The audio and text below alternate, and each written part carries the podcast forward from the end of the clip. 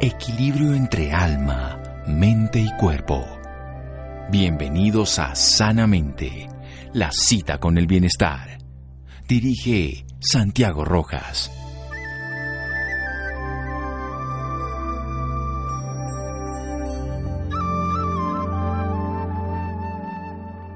Se perdona mientras se ama. François de la Rochefoucauld.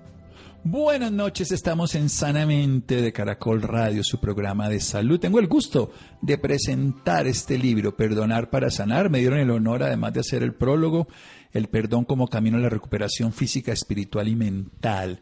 Su autor no es un psicólogo, ni es alguien digámoslo, el, cuando lo presentemos sonará extraño que alguien hable de esto, pero para mí no tiene sentido eh, la profesión, porque la, perdón es algo que puede hacer cualquier persona, solamente que un catedrático, un cirujano gastrointestinal, endoscopista digestivo, egresado a la Pontificia Universidad Javeriana en esa cirugía, como médico de pregado a la Universidad Militar Nueva Granada, con entrenamiento en manejo endoscópico del cáncer gastrointestinal en el Nacional Instituto de, de Tokio y miembro del comité editorial de la revista Endoscopia. Pasado editor y director general de la revista colombiana de gastroenterología y nos ayuda precisamente, nos ha hablado aquí sobre el tema de la digestión, de todo me cae mal, para que aprendamos a comer adecuadamente. Y vamos a hablar de este libro, bellísimo libro, realmente para que muchas personas lo utilicen como una sanación para el alma y de paso para el cuerpo. El doctor John Ospina. Doctor John, qué honor tenerlo aquí. Buenas noches. Doctor Santiago, buenas noches. El honor es mío una vez más estar en tu, en tu programa.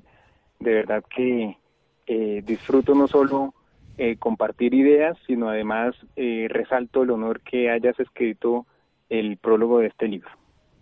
Bueno, el honor es mío, lo dije, lo repito, pero hay una cosa bien interesante. Cuando dije que no importaba quién fuera como profesional para escribir este libro, bienvenido sea que cualquier persona puede hablar y trabajar el perdón. Pero como es médico y los médicos tenemos la deformación de, de la ciencia detrás, hace una referencia muy interesante a lo que ocurre en el cuerpo con la rabia y lo que ocurre en el cuerpo con el perdón. O sea, el perdón hasta hace un par de siglos pues era algo desde el punto de vista religioso, podría ser incluso filosófico, pero desde el punto de vista moderno es totalmente científico. Por eso quiero que hablamos de las hormonas, la CTH, la adrenal, la CRF, porque todo eso tiene que ver con lo que nosotros tenemos en emociones y en sentimientos. Vamos a hacerlo después de un pequeño corte para entender la biología del perdón, para entender algo que a mí me gustó mucho de su obra y que yo le recomiendo a las personas que encaminen su vida de esta manera a que descubran por qué es importante perdonar, que es como él empieza precisamente su libro, y qué ocurre después del perdón. Lo vamos a hacer después de un pequeño corte para desarrollar bien la idea aquí en Sanamente de Caracol Radio.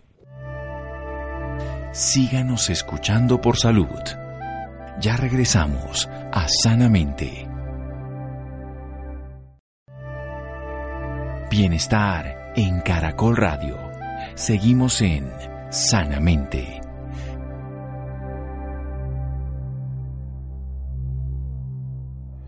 Seguimos en Sanamente de Caracol Radio con un cirujano gastrointestinal y endoscopista digestivo con entrenamiento en manejo endoscópico del cáncer gastrointestinal, Instituto Nacional de Cáncer allá en Tokio, en Japón, miembro del comité editorial de la revista Endoscopia, pasado editor y director general de la revista colombiana de gastroenterología y además un investigador sobre un tema bastante bello el perdón y bastante profesional y profundamente sanador. Entonces ahora sí hablemos, empecemos por por qué hay que perdonar, qué es el perdón y por qué hay que perdonar y pasemos después entonces a hablar de todo esto que es la neurofisiología y todo lo que significa perdonar para nuestra salud.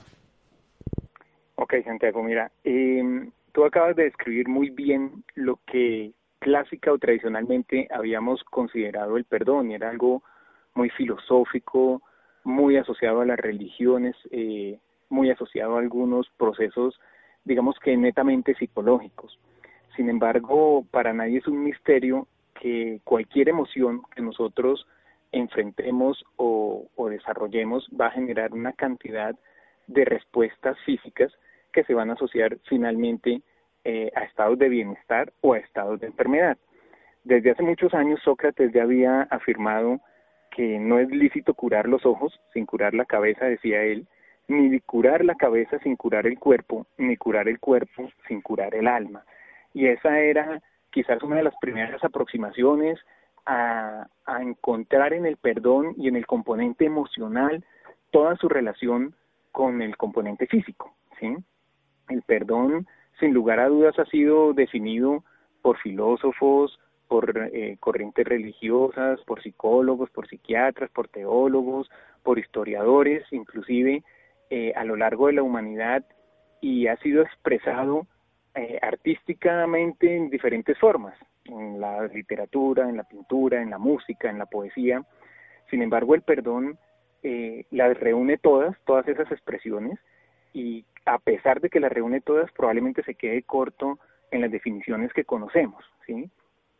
Personalmente, y, aunque pudiera parecer temerario, yo tengo una definición propia del perdón que quisiera compartir con ustedes y que quisiera eh, explorarla en el transcurso de estos minutos para tratar de explicarles a los a las personas que nos están escuchando y a quienes lleguen al libro y a quienes quieran empezar a implementar una vida con perdón la importancia del mismo. De esta forma, eh, en mi definición, el perdón es un ejercicio espiritual en el cual de manera voluntaria y a través del amor, y parece muy romántico esto, pero sin lugar a dudas es un ejercicio de amor, en donde se libera mi alma del dolor, el rencor y el sufrimiento causado por una acción cometida por otro o por uno mismo. Y este es otro aspecto bien importante al hablar del perdón, la necesidad del auto perdón, generando así en nosotros un estado de bienestar y plenitud emocional, espiritual y física cercano a lo divino. Engrandece el perdón de esta forma no solo mi vida, sino la de los demás, fortalece y glorifica mi presente y futuro, viviendo de una forma o de una manera genuinamente feliz al dejar atrás el pasado. Parece un poco larga, parece un poco compleja, pero para mí fue la manera eh, más clara y concreta de resumir lo que es el perdón. Y, esa aproximación que es eh, inicialmente muy espiritual, desde una mirada holística, pues nos va a llevar, o desde una mirada integral al ser humano, nos va a llevar a entender cómo nos relacionamos sin lugar a dudas con nuestras emociones y cómo éstas tienen un impacto físico. De ahí los capítulos que hablaste o resaltaste de la biología del perdón, ¿no? de, la, de la relación y de cómo todas estas emociones que aparecen y que de una u otra forma impactan en nuestro centro de emociones, que es el sistema límbico y el hipotálamo, van a estimular diferentes lugares como la hipófisis eh, y el hipotálamo en, su ventana de unión entre el hipotálamo y la hipófisis, que, que una parte es neurológica y la otra parte es hormonal, y libera una gran cantidad de sustancias que llamamos nosotros los médicos neurotransmisores y segundos mensajeros, que a la final va a tener un impacto en absolutamente todos los órganos de nuestro cuerpo. Un impacto que va a traducirse no solamente en lo personal, sino en lo social, porque quedarse uno con el resentimiento le va a hacer daño a uno, pero también puede dañar a otros, no solamente una familia, uno a veces ve a una pareja dolida que agrede a sus propios hijos en el sentido de que los contamina permanentemente del sufrimiento y genera más daño. Pasemos a algo, algo esencial. En esa definición usted habla de, aunque lo suene un poco metafórico o simplista, a través del amor que se libera el alma del dolor, del rencor y del sufrimiento causado por una acción propia o de otra persona. Esa es su definición, bueno, hoy parafraseada por mí. Pero eso del amor, contemos un poquito, ¿qué, ¿qué, significa ese amor ya hablándolo desde un científico y aplicado a la práctica de cualquier ser humano? Bueno, mira, sin lugar a dudas, y no es una idea mía, no es una idea de este cirujano que trata de explorar una opción holística y una visión integral del ser humano, el amor es, es quizás una de las fuerzas más importantes eh, y lo expresan muchos científicos. De hecho, Albert Einstein en una de sus citas también habla como el amor una de las fuerzas o de las potencias más grandes en el movimiento de la humanidad. El amor es el medio, el amor es, es la manera como a través de este sentimiento supremo, quizás vuelvo y repito, la fuerza más grande que puede existir en el universo, eh, logramos liberarnos, porque es que el acto de perdonar nos liberas a nosotros. Cuando nosotros decidimos perdonar, más no disculpar, y más adelante haré la, la diferencia, cuando nosotros decidimos perdonar o perdonarnos, lo que estamos es liberándonos, liberando las ataduras, dejar, estamos dejando de empoderar a quien nos hizo daño en algún momento, estamos permitiendo que nuestro cuerpo, que nuestro organismo, que nuestra mente, que nuestro alma encuentre recuperación y, y a través de este gran fuerza, vuelvo y repito, que es el amor, vamos a encontrar la liberación generadora de bienestar, que como había mencionado en la, en la definición, genera bienestar no solo físico, mental y espiritual. Entonces el amor termina siendo el medio, ¿sí? El amor aterrizándolo bioquímicamente es una composición de neurotransmisores donde la serotonina, la dopamina están involucradas en, en, en grandes concentraciones, en grandes cantidades, pero más allá del plano biológico y netamente químico, el amor como la fuerza más importante, como el sentimiento liberador y como el sentimiento que puede ser capaz de motivarnos a todo, es el medio para lograr la liberación y eliminar las emociones tóxicas, emociones como la rabia, como la ira, como el rencor. Emociones tóxicas que nos hacen mucho daño. Es liberar el dolor, eso me parece bellísimo en todo el momento y además que técnicamente hay que trabajar el autoperdón. Pero usted nos hablaba de diferencia entre perdón y eso de las disculpas. Sí, con una frecuencia abrumadora nosotros entendemos las dos palabras como igual, ¿sí? discúlpame o perdóname. De hecho, eh, en uno de los capítulos del libro menciono cómo ha sido nuestro contacto con el perdón a través de nuestra historia, desde la infancia hasta la adultez, y en ese ciclo, entre comillas, eh, biológico de la, del, del perdón, nos enfrentamos a unos momentos muy automáticos y asociamos el perdón con disculpar, y etimológicamente son de entrada palabras totalmente diferentes, y desde el punto de vista práctico también, cuando nosotros disculpamos, estamos retirándole, entre comillas, la culpa o responsabilidad a alguien. Y nosotros no podemos hacer eso. Cuando una persona eh, con o sin intención nos agrede o nos ofende o nos lastima, nosotros no podemos retirarle el acto que cometió, pero sí podemos evitar que ese acto nos envenene. Y esa es la diferencia. Yo no puedo retirar la, la responsabilidad, que eso sería equivalente a disculpar, pero sí puedo perdonar si puedo a través del amor generar la liberación de las emociones negativas que me van a intoxicar y que van a generar una repercusión biológica importante con, con enfermedades inclusive catastróficas que pueden llevarnos a escenarios muy complejos eh, en diferentes órganos, hipertensión, diabetes, trastornos autoinmunes, depresión, ansiedad, problemas de la tensión arterial, problemas inclusive no solo de las emociones, sino de nuestras relaciones, como habías mencionado, con nuestro entorno, enfermedades autoinmunes, de a veces difícil manejo eh, que, y de causa, entre comillas, no clara, pueden estar relacionados con este tipo de emociones simplemente porque son el agente gatillo para la liberación de estos neurotransmisores. Entonces, esa es la gran diferencia entre disculpar y perdonar.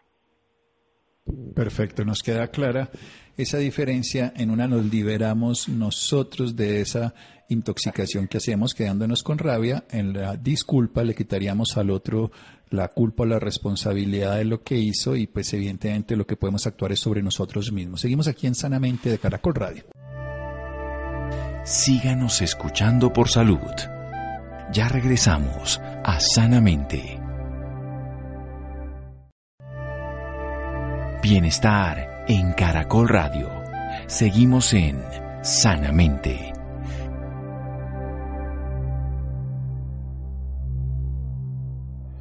Seguimos en Sanamente de Caracol Radio. Estamos hablando del libro Perdonar para sanar, precisamente para liberarnos de aquello que nos envenena, aquel dolor que nos hemos nosotros mismos causados por una acción que ocurrió en algún momento de la historia, pero que persistimos sufriendo porque hubo un daño en algún momento de la historia, pudo ser autoinfringido por una acción o una no acción, por una condición externa, circunstancial o con una persona incluida, pero nosotros empezamos a generar un sistema estresor, un sistema tóxico que nos envenena. Por eso nuestro invitado esta noche, un cirujano gastrointestinal, endoscopista, especialista en cirugía de cáncer, nos está hablando de su reciente obra. Y él nos habla del perdón como un ejercicio espiritual que de una manera voluntaria cada persona a través de la experiencia del amor, un acto genuino precisamente de experimentarlo, liberamos al ser humano integral, como su alma, del dolor, del rencor, del sufrimiento, por una acción que puede ser propia o ajena, o alguien la pudo generar, y esto genera bienestar, y nos habla de bienestar y plenitud, que lo puede ser a nivel emocional, espiritual, físico, con una trascendencia espiritual, pero sobre todo lo que hace es que engrandece la vida del ser humano, la propia, la ajena, fortalece la vida y sobre todo le permite a la persona estar el presente, porque cuando una persona perdona, deja atrás el pasado. Cuando no perdona, está totalmente dominado. La ciencia siempre nos dice, tenemos una cualidad en la mente maravillosa que es la memoria. Cuando la usamos, crecemos, pero cuando nos usa, nos destruimos. Y eso es lo que le pasa a una persona que no perdona. ¿Qué pasa a nivel de nuestro cerebro, de nuestro cuerpo, de nuestra salud. Sigamos hablando cuando no perdonamos y cuando perdonamos. Desarrollamos un poco más la idea, doctor John Ospina. Eh, sí, Santiago primero quiero agradecer por el excelente resumen que acabas de hacer del libro. Esa es la esencia más importante y del mensaje que yo quise plasmar en este texto y que invito a las personas a leer, pero sobre todo a poner en práctica.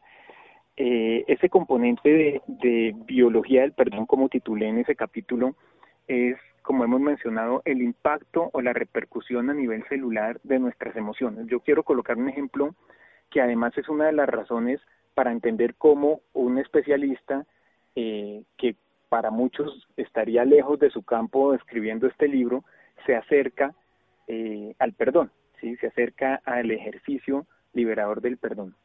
En mi campo profesional, como cirujano gastrointestinal, como endoscopista, eh, nos enfrentamos a una gran cantidad de enfermedades muy técnicamente bien definidas en los, en los textos y con una fisiopatología o un curso de la enfermedad muy clara. Yo voy a colocar un ejemplo para que podamos entender cómo nuestras emociones pueden alterarnos, ¿sí? Eh, y para eso voy a poner un ejemplo de mi práctica diaria, el reflujo gastroesofágico, por ejemplo. El reflujo gastroesofágico es una de las causas más frecuentes de consulta en, en, nuestro ejercicio profesional diario como gastroenterólogos y como cirujanos gastrointestinales y como internistas y en los servicios de urgencias y en las clínicas, el, el motivo de consulta del reflujo es una causa frecuente. Ese reflujo gastroesofágico puede llevar, y sin lugar a dudas es una de las condiciones más importantes para desarrollar cáncer de esófago. Es decir, que vamos a arrancar una mirada desde el cáncer de la unión gastroesofágica hacia atrás. El cáncer de la unión gastroesofágica aparece, eh, como su nombre lo indica, en el punto en donde el esófago y el estómago se unen y es producto de una quemadura crónica. Esa quemadura crónica genera unas transformaciones celulares que nosotros denominamos esófago de Barrett o metaplasia en la unión gastroesofágica y que son simplemente la secuela de la quemadura crónica por un reflujo de años. Esto aparece por mucho tiempo. Y para entender el reflujo gastroesofágico, pues existen diferentes eh, puntos de análisis y sobre todo diferentes factores eh, causales o etiológicos. Entonces tenemos alteraciones anatómicas, tenemos hiperproducción de ácido, trastornos de la motilidad gástrica, tenemos malos hábitos nutricionales, malos estilos de vida, consumo de ciertos alimentos que hemos tratado en, en, otros textos y que hemos tratado también en otros programas contigo, como el consumo de irritantes, pero tenemos un componente emocional que libera gran cantidad de ácido. Cuando nosotros tenemos eh, eh, exageradas respuestas emocionales o estados emocionales alterados, tenemos una producción de eh, ácido clorhídrico y una alteración de la fisiología gastrointestinal. Y esta fisiología gastrointestinal está relacionada directamente con la producción de otros neurotransmisores como la acetilcolina, como la histamina y como la adrenalina. Estos tres nombres que acabo de mencionar son sustancias que circulan en nuestro organismo generalmente en episodios de estrés, en episodios de furia, en episodios de ira, en episodios eh, inclusive depresivos o ansiosos, muchos relacionados con escenarios cotidianos de la vida. Entonces vemos de atrás hacia de, de, de, adelante, entre comillas, hacia atrás, cómo una condición, un componente emocional, una ofensa, una ira no sana adecuadamente, un perdón falso o una vida intranquila me va a generar eh, una gran cantidad de liberación de neurotransmisores a, partir de la eh, neurohipófisis y de la unión entre la el hipotálamo y la hipófisis, y la liberación de la TSH y la LTH y la FSH, que son hormonas con las cuales no quiero enredarlos y que en el libro no aparecen eh, explicadas de manera profunda con el objetivo de darle claridad, pero sobre todo no enredar al lector. Y esta gran cantidad de hormonas se traduce en liberación de ácido que va a producir a la postre un reflujo gastroesofágico permanente con una secuela que generalmente es el esófago de Barrett que puede terminar convirtiéndose en una patología maligna como el cáncer. Yo no estoy diciendo que todas las emociones negativas se van a traducir en cáncer, pero este es un ejemplo sencillo pero real de cómo la aproximación a nuestras emociones y de cómo emociones eh, tóxicas mal manejadas pueden terminar repercutiendo gravemente en nuestra vida. Y como ese ejemplo hay cualquier cantidad de ejemplos, la hipertensión arterial, eh, que es un estado en donde el, el tono de las paredes de, de, la vasculatura, especialmente de las arterias, está aumentado, generalmente asociado a grandes concentraciones o cantidades de adrenalina y noradrenalina, que son hormonas del estrés, que son hormonas de la reacción, que son hormonas de respuesta y que se encuentran elevadas en momentos de preocupación, de angustia, de dolor, que son emociones generalmente producidas bajo escenarios que nos incomodan o bajo escenarios que nosotros asociamos como ofensa. Entonces, este par de ejemplos que parecen eh, relativamente sencillos son la manera más simple de explicar cómo de una forma directa todas nuestras emociones tóxicas nos van a afectar y nos van a enfermar. Y como esos dos ejemplos, hay cualquier cantidad de, de enfermedades, como había mencionado, trastornos del, del sistema urinario, del sistema renal, trastornos de la libido, del apetito sexual, alteraciones emocionales, depresión, ansiedad, trastornos y padecimientos del sueño, insomnio, apatía, cefalea tensional, dolores de cabeza permanentes, una gran cantidad de, de además de expresiones que muchas veces llamamos psicosomáticas y que las entendemos mal, porque generalmente las personas cuando hablan de, que tiene algo psicosomático probablemente creen que están fingiendo el síntoma y no están entendiendo realmente que es una expresión somática, es decir, una expresión física de un componente psíquico, que es sin lugar a dudas pilar fundamental de nosotros como humanidad. No podemos individualizar ni separar las emociones de nuestra componente y escenario físico y orgánico. Bien, son componentes absolutamente esenciales de todas nuestras condiciones físicas, los estados emocionales y mentales, y cuando son persistentes en cualquiera de los dos sentidos. Por eso preciso quiero pasar al otro lado. Si bien nos dice que el estar permanentemente con rabia, con dolor, con resentimiento puede generar secreciones de jugo gástrico que puede favorecer desde el reflujo, la gastritis, esofagitis y el cáncer y también la hipertensión arterial, la jaqueca, todo lo que nos ha hablado. ¿Qué pasa cuando perdonamos? ¿Cómo, cómo transforma nuestro sistema biológico la capacidad de liberarnos del efecto distorsionador de la rabia y del resentimiento crónicos? Así es, cuando nosotros eh, decidimos, porque vuelvo y repito, es un ejercicio voluntario, cuando nosotros decidimos perdonar, cuando decidimos liberar, cuando decidimos implementar en nuestro organismo el amor, aparece lo que habíamos hablado hace unos minutos de esa química del amor y es la liberación de otras sustancias. apagamos la producción de adrenalina, apagamos la producción de noradrenalina, de neurotransmisores tóxicos y empezamos a liberar sustancias como la oxitocina, la serotonina y la dopamina. Esa combinación de los tres, que son lo que químicamente llamamos eh, la físico-química del amor, generan al contrario de lo que habíamos hablado anteriormente, bienestar.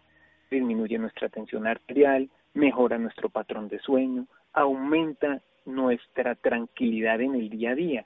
Hay estudios en donde demuestran cómo los niveles elevados de dopamina, por ejemplo, que son la, definida como la hormona del placer y del amor, generan euforia, sensación de energía, de bienestar, tranquilidad, nos ayuda a acercarnos a eso que, que todos como seres humanos buscamos permanentemente, que es la felicidad, al igual que con los niveles de serotonina, este neurotransmisor también conocido como el neurotransmisor de la, de la felicidad, que es de secreción endógena, está asociado también directamente con el estado de ánimo. Los niveles de serotonina alterados, sin lugar a dudas, eh, repercuten en estados depresivos y en estados de ansiedad que llevan también a la enfermedad. Entonces, cuando nosotros aumentamos nuestra serotonina, cuando logramos mejorar nuestra oxitocina, cuando aumentamos los niveles de dopamina, aparecen la repercusión, la reparación, aparece la biología en la reparación. Y es que, eh, lo crean o no, también he sido testigo en, la práctica profesional de esta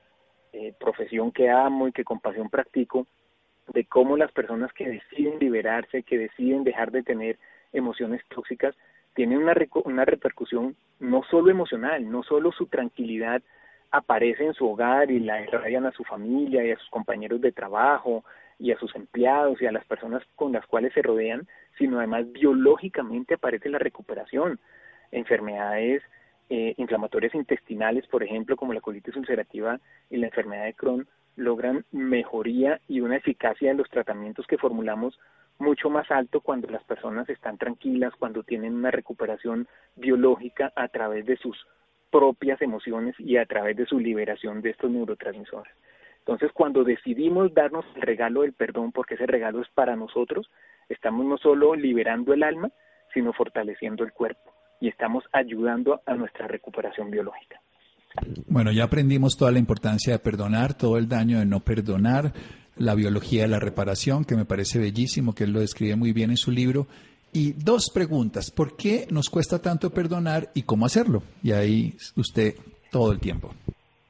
Bueno, yo voy a darte la respuesta a la primera y tampoco tengo el manual. ¿Por qué nos cuesta tanto perdonar? Yo pienso que, que aparecen, como lo había mencionado, en el curso de la vida eh, un, un escenario de perdón a veces malinterpretado o erróneamente inculcado. ¿sí? Nosotros voy a colocar un ejemplo muy claro.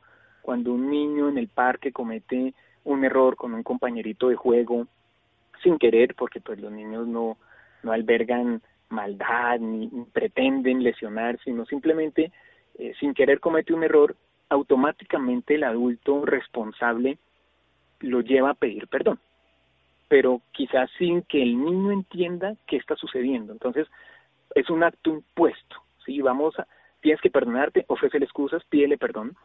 Y ese ejercicio aparece en la infancia, es un perdón automático, involuntario y muchas veces inconsciente. Los niños tienen una capacidad de perdón que los adultos deberíamos aprender. Eh, en ese mismo e, ejemplo que había colocado esos niños que estaban jugando en el parque, que uno agredió al otro o cometió un error, a los cinco minutos ya volvieron a ser amigos y no hay rencor y no hay dolor y no se anclan a emociones del pasado y continúan su vida. Cuando crecemos y aparecen la tormentosa adolescencia, ese ejercicio del perdón muchas veces mal enseñado, mal inculcado o impuesto, se continúa implementándose sin entender la razón del perdón. Pero estamos en un momento de conflicto con la vida, con nuestro entorno, estamos en un momento en donde eh, quizás queremos eh, resolver el mundo a partir de nuestras pequeñas apreciaciones y muchas veces continúa siendo automático el perdón, pero sobre todo aprendemos en ese momento a no perdonar. Y seguimos creciendo bajo un escenario de falta de ejemplo de perdón. El perdón se da muchas veces sin permitirse un proceso auténtico y cuando el perdón es falso, enseñamos a perdonar falsamente. Entonces, de dientes para afuera sí te perdono, sí te disculpo con esa palabra errada, pero la emoción sigue siendo tóxica porque no se habla, porque no estamos acostumbrados a liberarnos y porque no entendemos que el gran beneficiado del, del perdón somos nosotros mismos. ¿sí? Decía en una frase eh, muy famosa Nelson Mandela que eh, no perdonar es como tomarse un veneno y esperar a que le haga efecto a quien te ofendió. Y eh, la intoxicación termina siendo para uno. Luego, en la edad adulta, en nuestro acelerado ritmo de vida, no vamos a tomarnos muchas veces el tiempo para analizar nuestras circunstancias de alrededor, para aterrizar nuestra vida. Por fortuna, aunque muy tarde, eh, generalmente cuando entramos en, la etapa de, despedida de este mundo, vemos con una perspectiva distinta. Y esto no lo digo yo porque tenga demasiados años, sino porque gracias a Dios he aprendido de mis pacientes. Como egresado del Instituto Nacional de Cancerología también eh, vi durante muchos años y en largas horas de, conversaciones al lado de, los pacientes que padecían enfermedades malignas, neoplásicas, que sabían que, que su salida de este mundo estaba cerca, cómo se criticaban o autocuestionaban el no haber perdonado antes y entienden en ese momento de la vida eh, cómo hubiera sido más sencillo vivir sin cargar tantas emociones negativas. Pero desafortunadamente es tarde. ¿sí? sí, obviamente, excelente que aprendamos de ellos para que no tengamos que padecer precisamente muchas cosas que sufrieron, porque gracias a lo que se sabe cuando aprendemos de la historia, pues no vamos a tener que repetirla. Y en este caso, usted lo aprendió de sus pacientes. Cuando uno ve un dolor innecesario y un sufrimiento, esa es la estrategia que nos puede llevar a aprender y a transformar nuestra vida. Perdonar para sanar. ¿Dónde podemos tener acceso al libro, doctor John Ospina Nieto? Eh, Santiago en todas las librerías, eh, la pueden conseguir por internet, por eh, físico en la librería panamericana, en la nacional, en la casa editorial de, del tiempo que es Intermedio Editores, la pueden adquirir por vía digital o, la pueden adquirir de manera física. Antes de terminar, Santiago, quería darte la respuesta rápida a la segunda pregunta que te dije que no iba a contestar, y es que no hay manual. Quisiera tenerlo y si tuviéramos el manual para perdonar, probablemente sería el libro más vendido de la historia de la humanidad. Eh, no existe. Es un proceso individual, pero la invitación es que lo iniciemos rápido, que aprendamos de los ejemplos de alrededor y sobre todo que nos demos ese regalo de manera personal y a nuestras familias y nuestro entorno. Exactamente. Lo primero es una disposición, el, toda esta comprensión de la importancia de perdonar una disposición y tomar nosotros las riendas del asunto para liberarnos de ese efecto venenoso que nos genera el derecho al resentimiento, la justificación a la ira, a la rabia y a la venganza. Doctor John Ospina, muchísimas gracias. A usted, doctor Santiago, siempre ha sido un placer, un honor eh, poder compartir unos minutos, un tiempo con usted y con sus oyentes. Muy bien, seguimos en Sanamente de Caracol Radio. Síganos escuchando por salud. Ya regresamos a Sanamente. Bienestar en Caracol Radio. Seguimos en Sanamente.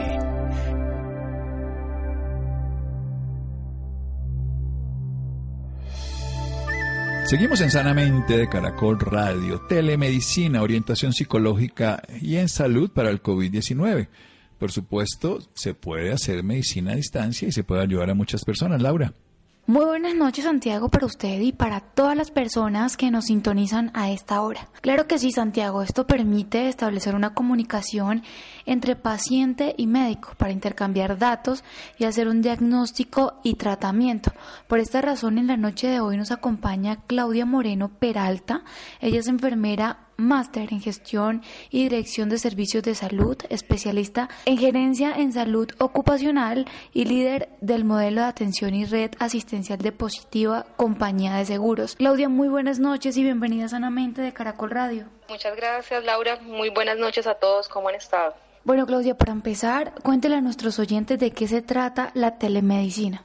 Bueno, básicamente eh, la telemedicina se refiere a la provisión de servicios de salud a distancia eh, con unos componentes básicos en todo lo que tiene que ver con promoción, prevención, diagnóstico, tratamiento y rehabilitación, donde los profesionales de la salud utilizamos eh, tecnologías de la información y comunicación para permitir intercambiar y gestionar acceso a los trabajadores y pacientes enfermos, eh, donde se tienen dificultades de acceso a los, a los servicios de salud por el área geográfica o por las dificultades que se puedan presentar en un momento determinado. ¿Cómo funciona esto, Claudia? ¿Cómo pueden acceder los pacientes y los médicos? Bueno, pues básicamente, eh, como te decía, enfocados en, eh, ayudados en los sistemas de información, en tecnologías de la información, eh, básicamente lo que se hace es una, una, interacción entre el paciente y un, médico eh, para poder tener acceso a, las historias clínicas y poder generar diagnósticos y, tratamientos a un paciente.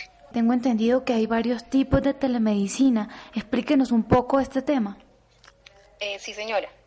Los servicios de telemedicina están regulados bajo la resolución 2654 del 2019 en el Estado colombiano. Y básicamente lo que nos habla es de cuatro tipos de telemedicina. Hablamos de telemedicina interactiva, telemedicina no interactiva, telemedicina de experticia y telemonitoreo. Estas categorías básicamente lo que nos llevan es a permitir hacer eh, mediante los especialistas conceptos médicos, realizar diagnósticos. Eh, hay unos que son muy específicos a un tema de orientación médica mediante videochat, como te decía, los temas de promoción y prevención. Y básicamente lo que busca esto es una interacción entre el paciente y el médico, que básicamente eh, pueda llevar a a generar un, en tiempo real eh, una emisión de un concepto, un diagnóstico y un manejo de la necesidad que tenga el paciente médicamente. En estos momentos, específicamente, ¿quiénes se benefician, quiénes están beneficiando con esto? Bueno, básicamente el paciente, las personas que están distantes de centros médicos, eh, ahorita con toda esta parte del COVID, eh, donde nos debemos eh, salvaguardar nuestra, nuestra integridad eh, y permitir y garantizar que los tratamientos médicos de algunos pacientes que venían en ese, en ese proceso, pacientes crónicos, de manejos de pacientes crónicos, puedan acceder a esta prestación de servicio y no interrumpir sus tratamientos médicos. ¿Por qué es tan importante en estos momentos que utilicen esta herramienta? Sí, efectivamente, cuando tenemos una premisa tan importante de distanciamiento social entre las personas por el riesgo que hay de contagio de COVID-19, la telemedicina se convierte en una de las alternativas para dar respuesta a los requerimientos médicos que pueda tener la población. Mediante los procesos de telemedicina eh, podemos continuar, dar continuidad a los tratamientos farmacológicos, especialmente, como te decía, de poblaciones vulnerables, eh, que son los que están más expuestos al riesgo de contagiarse por esta enfermedad hacer lectura de exámenes médicos, eh, en los temas de orientación tener acceso a servicios como orientación psicológica, a tener información en salud de cómo, de bioseguridad para no contagiarse de una enfermedad como el COVID. Esa es, esa sería una, una, respuesta. Bueno, y ya para finalizar, ¿qué mensaje le deja a todos nuestros oyentes? ¿Qué mensaje? Eh, bueno, que el mundo está eh, evolucionando rápidamente, que hay innovación en todos estos temas de salud, en, acceder a los servicios de salud. A veces estamos muy acostumbrados a tener a nuestro médico eh, cercano, frente a frente. Habrán algunos diagnósticos que definitivamente o algunos tratamientos que van a requerir tener ese, esa cercanía, pero la telemedicina es un servicio que está dispuesto, eh, que nos ayuda a salvaguardar nuestra, nuestra integridad y hacer uso de ella también, estar muy abiertos a ese tipo de servicios. Eh, en el caso que se presente o tengan acceso a este tipo de servicios, estar, eh, colaborar mucho con la consulta, responder muy concreto las preguntas que les hace el especialista en salud y, referirse pues a la sintomatología que puedan tener para eh, garantizar que los diagnósticos y los tratamientos que le puedan dar este tipo de especialistas sean lo más acertados posible. Muy bien, Claudia. Y bueno, y las personas que deseen más información sobre este tema o que deseen contactarse con usted, ¿cómo podrían hacerlo? Sí, claro que sí. Nosotros en Positiva tenemos una página que es www.posipedia.com.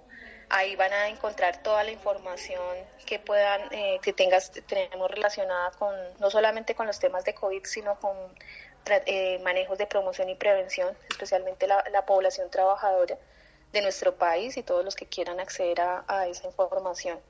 Igualmente me pueden, me pueden contactar a mi correo electrónico claudia.moreno.positiva.gov.co. Muchísimas gracias Claudia por esta valiosa información y por acompañarnos esta noche en Sanamente de Caracol Radio.